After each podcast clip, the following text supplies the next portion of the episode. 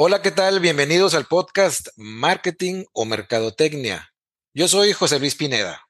Yo soy Beatriz González, bienvenidos. Y en este cuarto episodio vamos a hablar sobre la nostalgia como negocio, particularmente la nostalgia en el entretenimiento y ya más específicamente la nostalgia en la música. Y para empezar vamos a platicar qué es nostalgia, José Luis. Fíjate que bien curioso, porque la palabra nostalgia tiene dos connotaciones.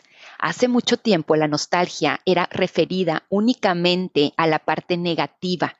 Hablar de nostalgia era hablar de algo triste, de algo negativo.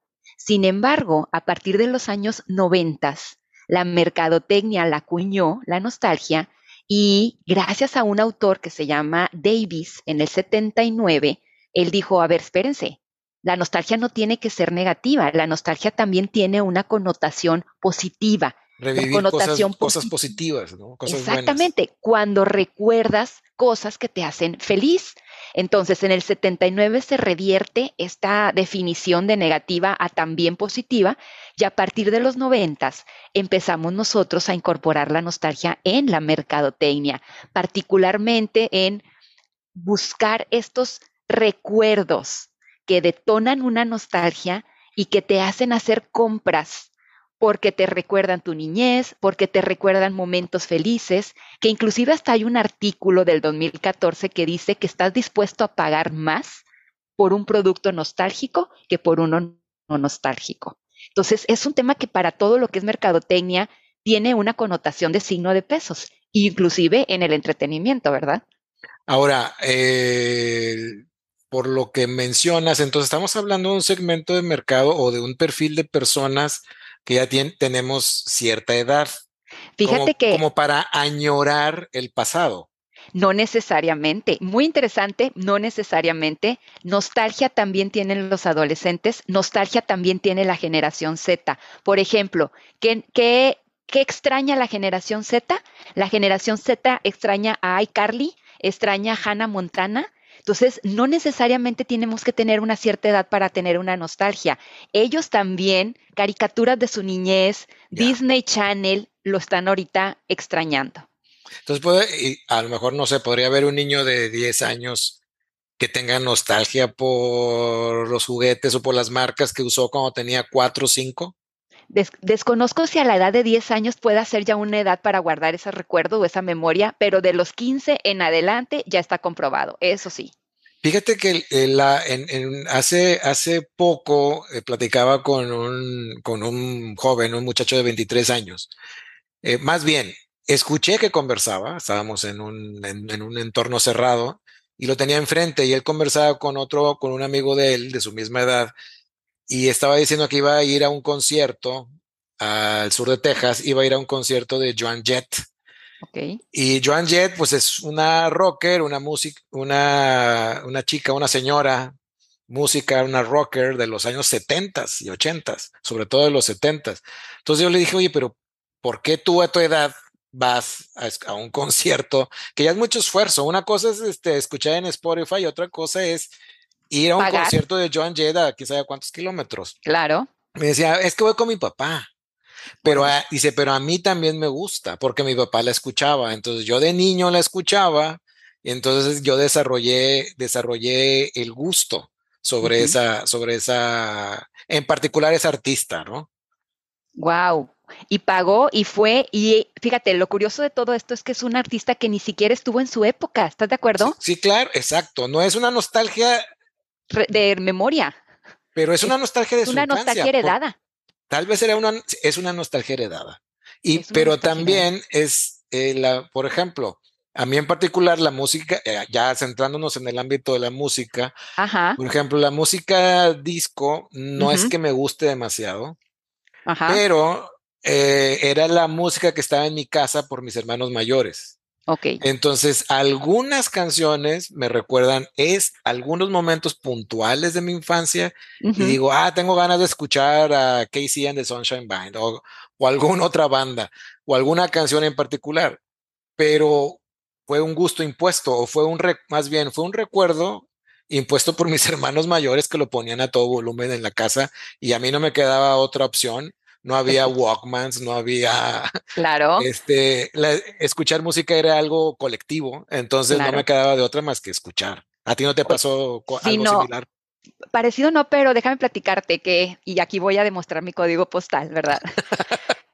cuando la época de menudo, yo estaba mm. chiquita, yo estaba chiquita cuando la época de menudo, entonces yo no fui fan o tan fan de menudo. Y cuando la época de Timbiriche, yo ya estaba un poquito más grandecita. De hecho, los Timbiriches son de mi edad. Entonces, pero en medio apareció un grupo español que se llamaba Parchís. Y yo fui súper fan de Parchís. O sea, todos los LP de 33 revoluciones, ya sabes, los tuve, ¿verdad? Entonces, hace como dos años, antes de pandemia, como en el 19, pues que vienen estas famosas caravanas de los Pop Tour 90. Esta no me acuerdo ni cómo se llamaba, no eran los Pop Tour 90, no me acuerdo cómo se llamaba, pero que viene Parchís en esta banda de diferentes este, artistas.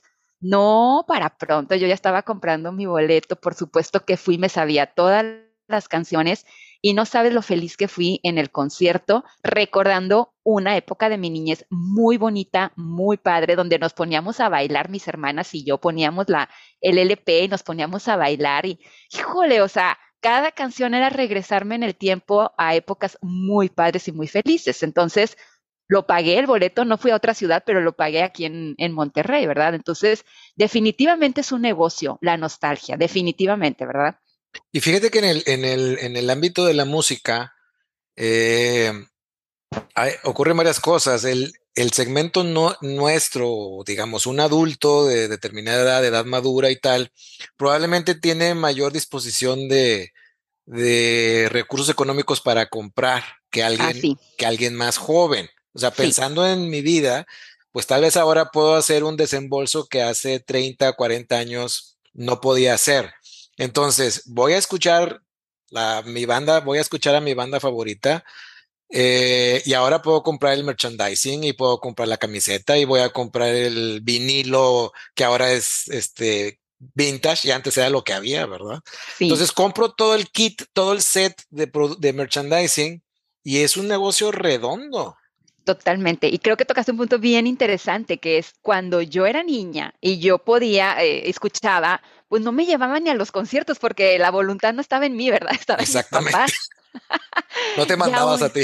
exactamente, yo no me mandaba sola. Aparte que vivía en una ciudad que no llegaba ni el payasito de la tele, ¿verdad? Entonces, ahora que, como dices tú, ya trabajo, dices, oye, ¿y por qué no me lo voy a pagar? ¿Y por qué no me voy a comprar la playera conmemorativa de cuando se rejuntaron parchís?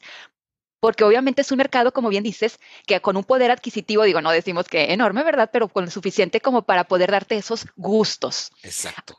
Ahora, si tú me dices, pero ahora dime de una banda actual o un artista actual, no tengo el preferido. No sé si dentro de 20 o 30 años algo actual me vaya a generar una nostalgia. ¿Qué será? Fíjate que hay una, eh, hay por ahí unos ciertos estudios y hay una teoría que dice que este, nosotros los adultos de edad madura nos quedamos, digamos, fijados o nos quedamos clavados en nuestros gustos de la música de cuando éramos chavos, porque la memoria hace una selección, ¿no? Nuestro cerebro hace Ujú, una selección y solemos asociar nuestra infancia o adolescencia a cosas positivas. Aunque hayamos vivido cosas tal vez no muy positivas, recordamos lo bonito.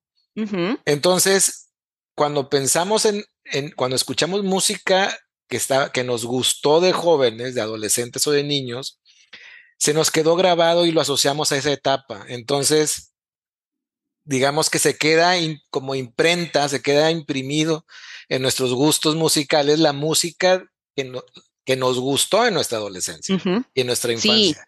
Y lo sí. seguimos rememorando y lo seguimos consumiendo y nos sigue gustando y le damos vuelta y le damos vuelta y seguimos escuchando esa música.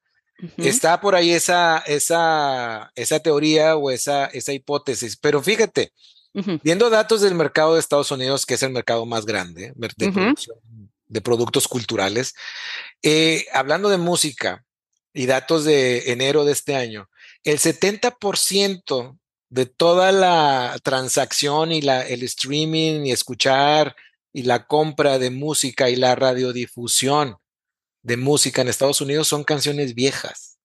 El Órale. 70%. Órale. Eso es, eso es un, es enorme, eso es algo gigantesco. Y de hecho la tendencia es que el mercado o el segmento de la música nueva se está encogiendo.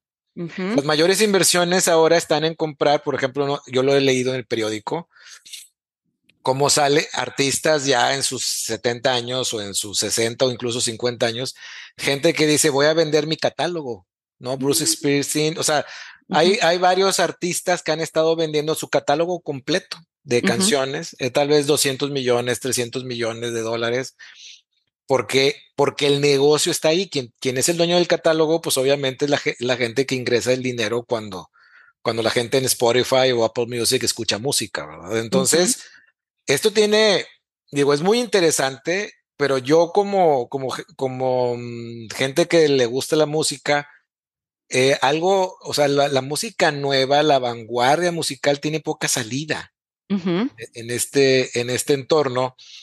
Y, y, para que una eh, disrupción artística o una novedad artística, pues, digamos, tenga lugar, pues debe ser, tenemos que aceptarlo y debe ser rentable económicamente hablando. Y si no hay un mercado que haga esto rentable, ¿Qué va a pasar con el, en el ámbito de, de, la innovación musical? ¿Nos vamos a, quedar escuchando lo mismo eternamente? Eso, es, eso podría ser preocupante.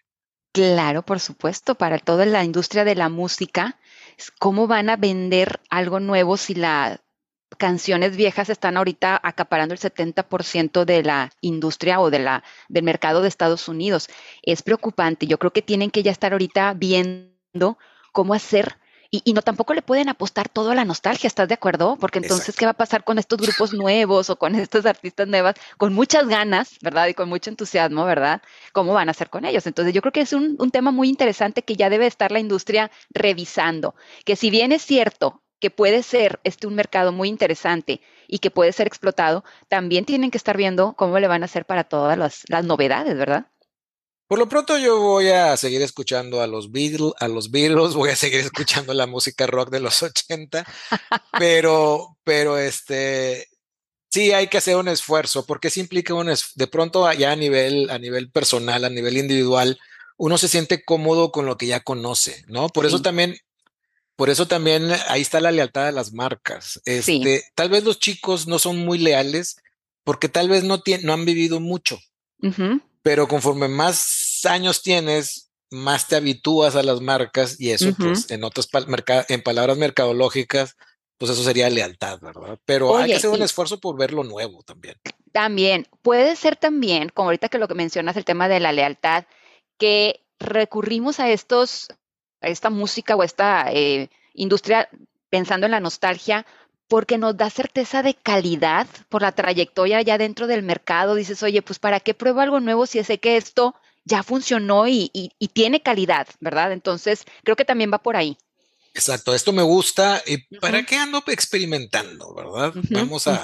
y, lo, y ya para, para, si quieres, para, para ir cerrando, también en el cine, en el cine está ocurriendo y vemos cómo grandes estudios de cine de Estados Unidos eh, hacen las películas con humanos, o sea, transforman un largometraje que es dibujo animado y lo hacen con humanos, lo que llaman live action, o cómo sacan Toy Story 5 y Toy Story 4, o sea, porque la fórmula funciona y la gente, la gente que lo vio de niño, adolescente, lo ve con sus hijos y luego tal vez con gente más chica y ahí se vuelve a repetir, pero es el gusto es el gusto por lo que ya conozco, lo que me es, familiar, ¿verdad? Exacto, que volviendo al tema de la nostalgia con el que iniciamos, es un ancla. O sea, es regresar a esto que me hizo feliz y que me dio seguridad, es un ancla. Entonces, quieras o no, más allá de sí, Godbusters, sí, todo esto que ha, ha regresado, es regresar a una un lugar donde yo fui feliz, ¿verdad? Donde yo fui seguro.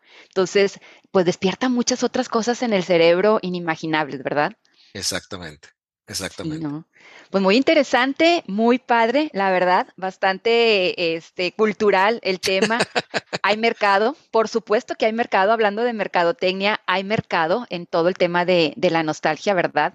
Y pues simplemente es saber aprovecharlo correctamente, como siempre hemos dicho en este, en este podcast. Y ser pues bueno, felices. Y ser felices, porque a eso venimos, ¿verdad? Exacto. Muy bien, José Luis, pues te agradezco muchísimo. Interesante el tema. Vamos a seguir buscando nuevos episodios con temas reales, actuales para nuestra audiencia. Y pues bueno, nos vemos en el siguiente episodio. Ahí nos estaremos viendo. Hasta la próxima. Bye.